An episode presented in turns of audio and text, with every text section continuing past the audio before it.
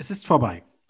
2020 wird zum letzten Mal das gedruckte Telefonbuch in Frankreich aufgelegt. Eine 140-jährige Geschichte geht zu Ende. Wirklich überraschend kommt das nicht. Es ist vielmehr eine Überraschung, dass es das Telefonbuch überhaupt ins 21. Jahrhundert geschafft hat. Denn eigentlich hatte die französische Regierung Anfang der 1980er Jahre die ersten Schritte unternommen, um die schweren, platzraubenden Bücher durch ein modernes digitales Gerät zu ersetzen, das Minitel. Die kleinen Terminals wurden über das Telefonnetz angeschlossen und erlaubten so den Zugang zu diversen Diensten, allen voran der Telefonauskunft. Mehr als ein Jahrzehnt bevor das Internet langsam die Privathaushalte eroberte, war Frankreich mit dem Minitel an der Spitze der Online-Kommunikation.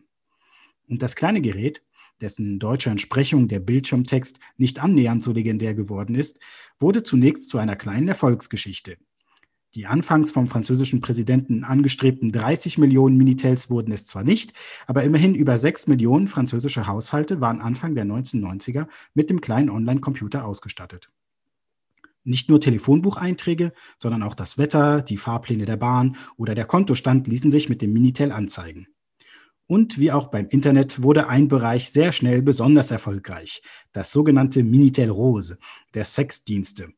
Mit so klangvollen Namen wie Sexophil oder Taxi Girls wurden die meist männliche Kundschaft mit Kleinanzeigen und Kurznachrichten an der Strippe gehalten. Erotik ganz ohne Bilder. Das hat heute schon fast etwas Romantisches. Doch Anfang der 1990er war die Kritik von Familienverbänden groß und der Ruf nach Sicherheitsmaßnahmen und Sperren wurde lauter. Dennoch ließ sich als Anbieter von solchen Rosa-Diensten viel Geld machen. Xavier Niel, heute Vorsitzender des wichtigsten oder wichtigen französischen Mobilfunkanbieters Free, verdiente mit dem Minitel Rose Anfang der 90er Jahre seine erste Million. Da die Sexdienste im Minutentakt abgerechnet wurden, galt es, die Nutzer möglichst lange online zu halten.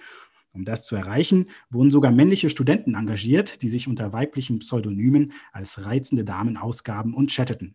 Sogar erste Bots wurden damals eingesetzt die voreingestellte Nachrichten wie Salut und Ça senden konnten.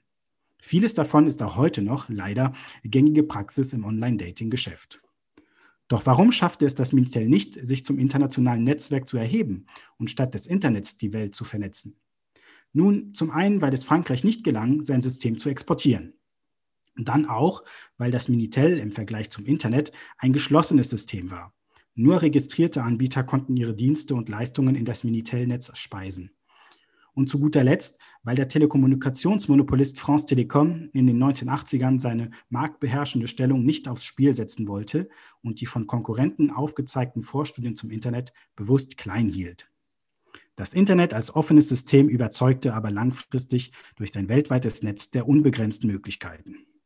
Schon Mitte der 1990er Jahre begann das Internet zunehmend an Bedeutung zu gewinnen. Und auch wenn das Minitel den Durchbruch des World Wide Webs in Frankreich etwas verzögerte, waren bald nur noch Nostalgiker im Minitel unterwegs.